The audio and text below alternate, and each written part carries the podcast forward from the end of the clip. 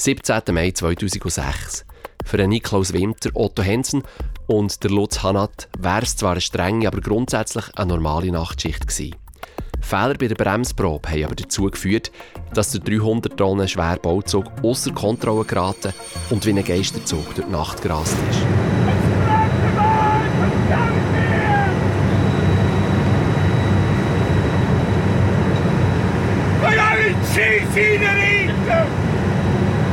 Von Frutigen her Richtung Tal war der Zug unterwegs. In der Fahrdienstzentrale haben drei Männer darüber entschieden, wie der unkontrollierte Zug geleitet wird.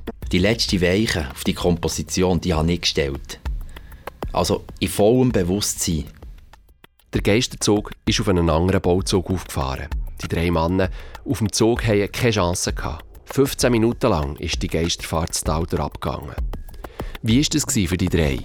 Wir erleben in dieser Folge die ganze Fahrt bis zum Unfall noch einmal mit. Das ist der SRF-Podcast «Es geschah am, der Geisterzug von Spiez».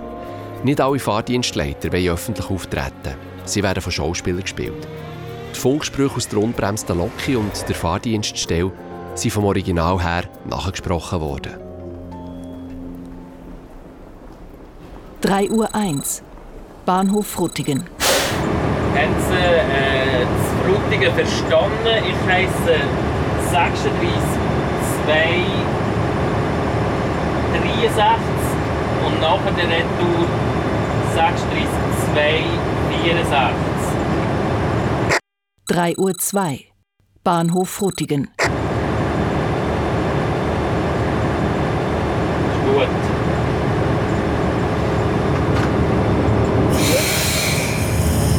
Egal.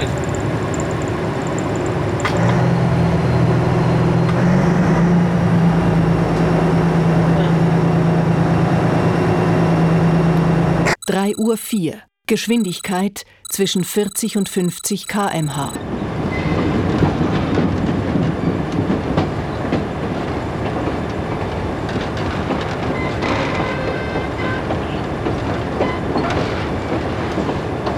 Drei Uhr fünf.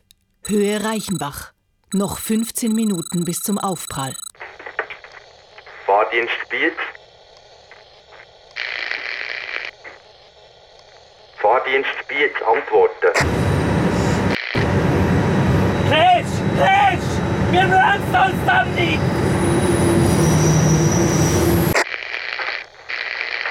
Fahrdienst Spiez ist da. Antworten. Wir bremsen uns dann nicht! Spiez versteht kein Wort. Oh, Scheiße!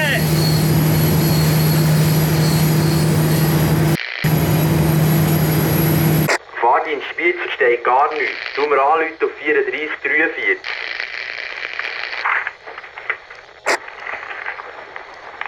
Spiez ist da. Antworten.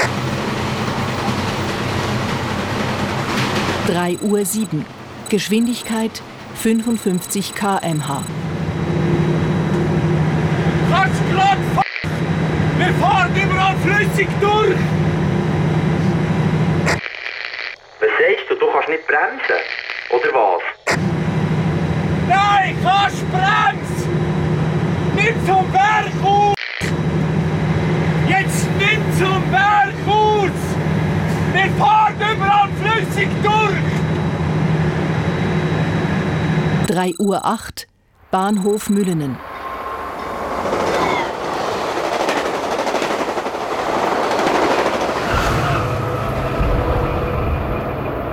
Drei Uhr neun. Noch elf Minuten bis zum Aufprall. 36 263. Tu mir anrufen. 36, 264. Ihr habt einfach keine Bremswirkung. Schnell ist es mal geradeaus. Ich habe schon 80 drauf. Ähm, ich bin Österreich. Jawohl. Du kannst gar nicht bremsen.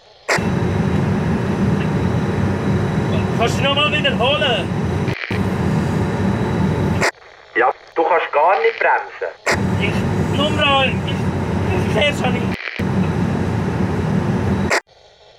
Tu mir unbedingt anrufen auf 34 43. Ja, Hände! Keine Bremswirkung! Nix auch nicht!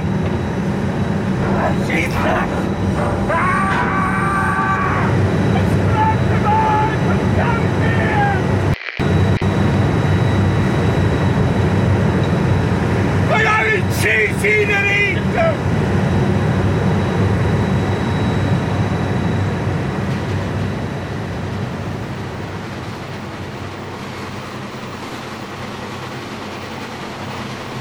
Drei Uhr, dreizehn, kurz vor Spiez. Noch sieben Minuten bis zum Aufprall. Ich hatte keine Kommunikation mehr mit ihnen. Die ist nachher abgebrochen im Tunnel. Die sind über einen Funkkanal reingekommen. Und dieser Funkkanal der ist nur bis zum Hondrich-Tunnel gegangen. Und über einen anderen Funkkanal ist keine Kommunikation mehr zusammengekommen.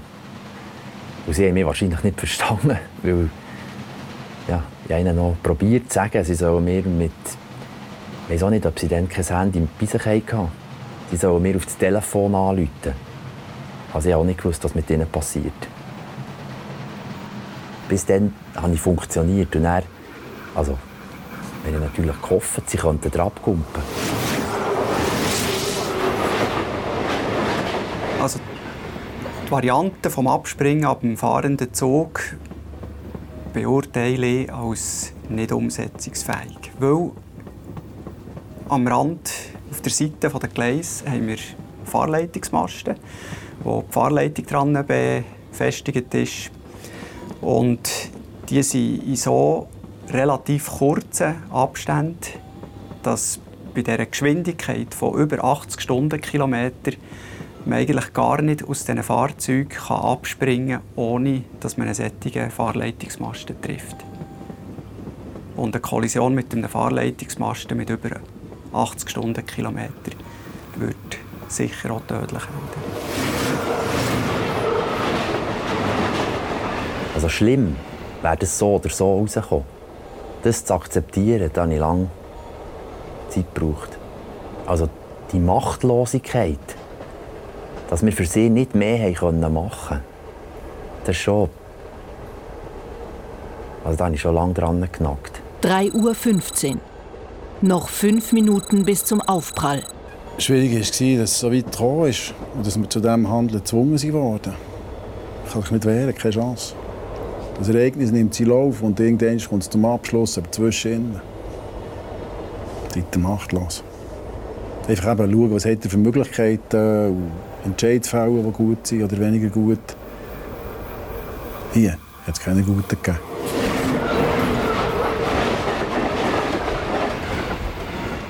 Also ich heiße Patricia Winter und ich bin Tochter, also meinem Vater, der aber verunglückt ist bei dem Zugunglück. Also ich denke, wenn sie gemerkt haben, also ich rede jetzt von beiden, wenn sie gemerkt haben, dass die Bremse nicht funktioniert, also ich denke, das muss Horror gewesen für die zwei, äh, also für meinen Papa und für den Herrn Hansen. Also ja, es war eine schreckliche Fahrt, könnte ich mir gut vorstellen. Vielleicht ein schöner Funke Hoffnung, dass, dass ihnen gleich noch geholfen wird. Und ich weiß noch so, mein Papa hat mir vieles so von der Arbeit erzählt, aber er äh, musste halt sehr viele Tonnen äh, transportieren und hat das mir auch schon erzählt. Aber wenn jetzt die Bremsen nicht funktionieren, und da man schon keine Chance. Also da müssen wir schon den Kopf bei der Sache haben, dass wir da aber exakt dort arbeiten. 3 Uhr 17. Noch drei Minuten bis zum Aufprall. Die Polizei hat ja die Sachen gebrungen von ihm. Und dann haben wir äh, mit dem Polizist zusammen haben wir aber dann das Handy angeschaut. Und da war da meine Nummer drauf, etwa zwei Minuten vor dem Aufprall. Das war meine Nummer, ja. Aber eben, ich kann mir nicht erklären, warum so ob er wirklich mir hat anrufen Das ist jetzt die grosse Frage. Ich wir wissen es halt jetzt leider nicht mehr. Ja.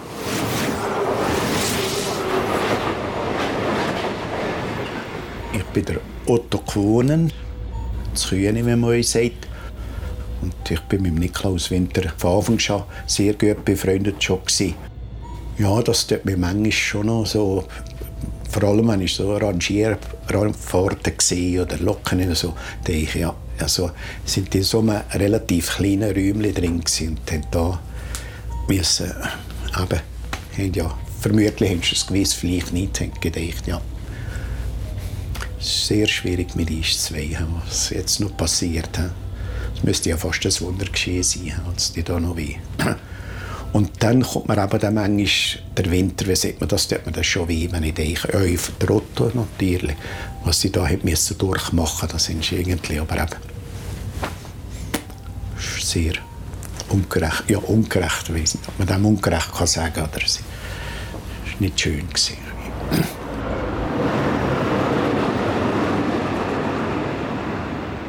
Mein Name ist Walter Flüme.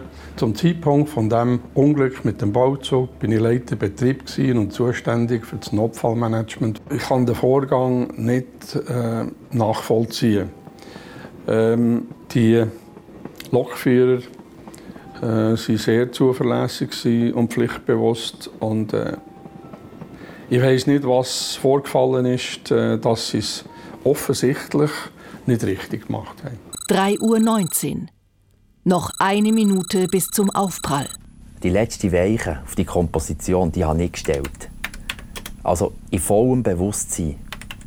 Und ich den Fahrweg gestellt habe auf das gesperrte Gleis. Also etwas absolut Verbotenes. Das ist gegen jedes Ding. Ich habe den ganz bewusst drauf gelassen. Das habe ich noch ganz stark in Erinnerung einfach eingebrannt.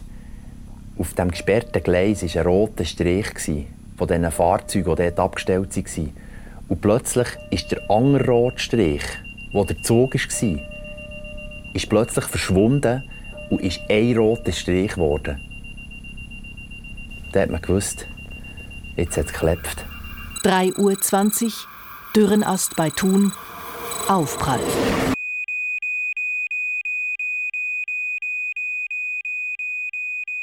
Das schönste Denkmal, das ein Mensch bekommen kann, steht in den Herzen seiner Mitmenschen, Albert Schweitzer. In Erinnerung an das tragische Eisenbahnunglück vom 17. Mai 2006. Otto Hensen, Lokführer BLS AG. Niklaus Winter, Lokführer BLS AG. Lutz Hannat, Mitarbeiter Vanoli AG. Es geschah am, der Geisterzug von Spiez. Ein Zug, der unbremst zu Talz ist und drei Menschen in den Tod gerissen hat. Menschen, die Ehemänner, Väter, Mitarbeiter waren. Wie ihre Angehörigen oder andere Betroffene auf das Unglück zurückschauen, das erfahren ihr in den anderen vier Folgen von diesem Podcast. Erzähler Matthias Hämmerli, Redaktion und Produktion Beatrice Gmünder, Ton Sascha Rossier, Projektleitung Susanne Witzig.